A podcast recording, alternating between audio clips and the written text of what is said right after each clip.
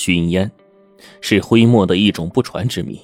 用了这种墨作画，能经历数百年而不褪色，便是不小心沾到手上，也得是数天方能洗去呢。目前懂得制熏墨的人，整个徽州不过一二人而已。王修明呢，会意的点了点头。老师放心，我会查个明白的。能在马斗这么隐私的位置上涂上熏烟墨，嗯，显然是内部人所为啊。如果我没猜错的话，应该是马三儿。但是前面说了一个下人，为何这么做呢？这其中还有隐情啊。第二天，王秀明来禀报，他禁不住一脸喜悦的说：“老师。”您推测的半分不差呀！据李家人报告，马夫人去年年初曾经外出，是去乡下的姥姥家小住。王修明又去了马夫人的姥姥家，被告知当时马夫人因为久困闺中，来到乡下呀，就跟那个放飞的风筝似的四处游玩。而在这里，马修明还查到了一个重要线索：当时马宝因为来收租，也曾在此住过几日。更有村人证实，曾经亲眼看到二人在一起，因此可以断定，两个人在成亲之前早就认识。接着，王修明又去了徽州目前唯一的一家卖熏烟的店家。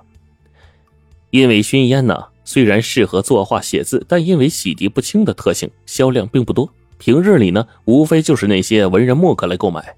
因此，当马修明提起这个马三的模样，那店主马上想起来了。马三不像文人。又来买熏烟，确实很容易让人给记住。按照王修明的意思，立刻就要将马三带到衙门里来审问。张之梦却拦住他说：“嗯，只怕内情啊，远不止如此。”跟着又让王修明带他去马夫人以前的家中去看看。李家住在修城正中心，一条青石板路曲折悠长。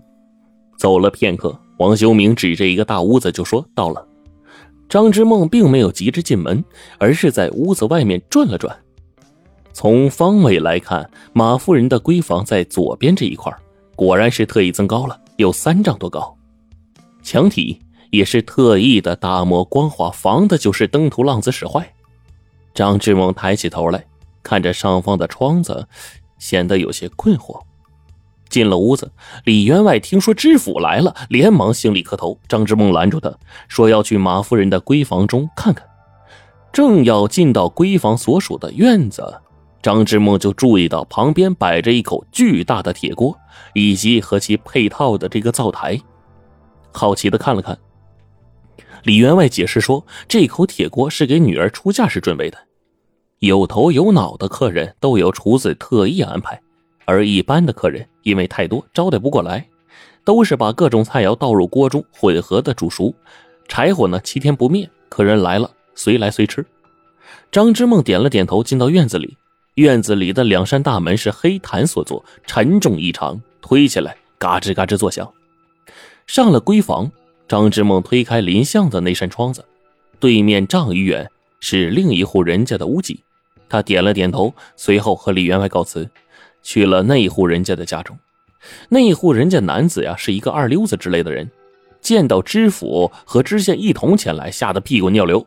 张之梦直奔主题：“我且问你，你家是否有一辆丈长的梯子呀？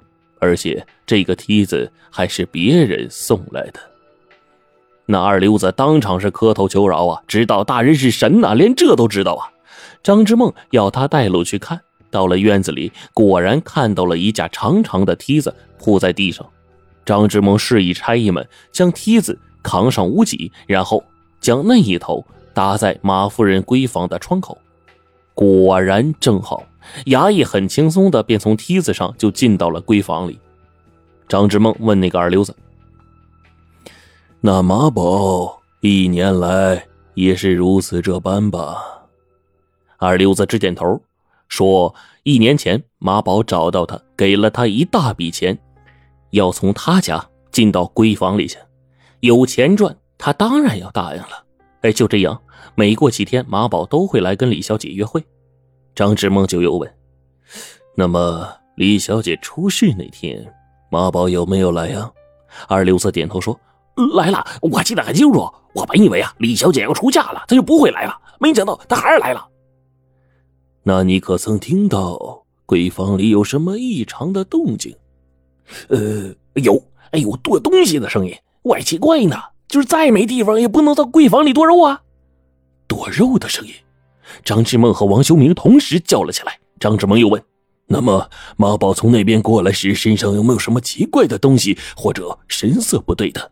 二溜子想了想，哎，突然一拍脑袋：“哎呦，对了，他他换了身衣服。”什么样的衣服也也没太注意，反正不是我们穷人能穿得起的。从二溜子家里出来，一路上张之梦和王修明都陷入了沉思之中。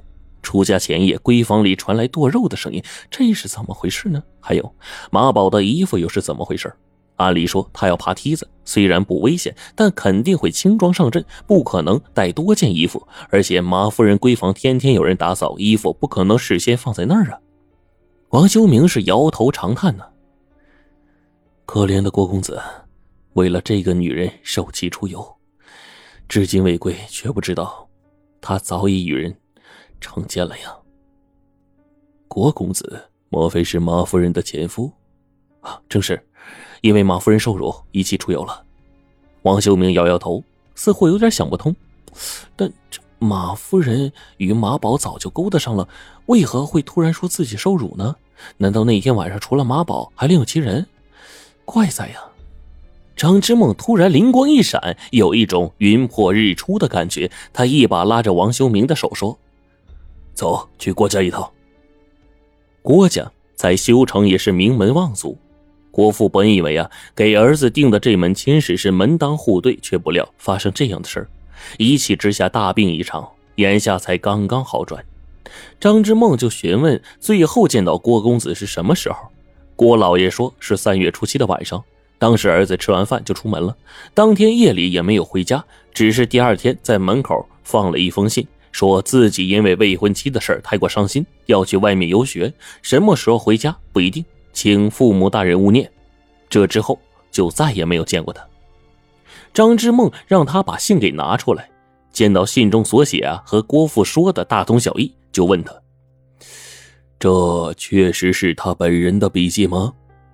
郭父点了点头，又有些迟疑：“呃，他平日啊所写的字龙飞凤舞，这个信却极为工整，怪了。”张之梦又让郭父带他去郭公子的书房去。从书房中悬挂的字符上可以看得出来，郭公子的喜好显然是草书爱好者。对比信上的字体虽不一样，但是横折之间仍能证实信正是郭公子亲笔。随后又来到郭公子的卧室，郭父说里面的摆设用具全都是儿子离家之前的样子。他总觉得儿子会有一天突然出现在他面前。说着，已经是老泪纵横了。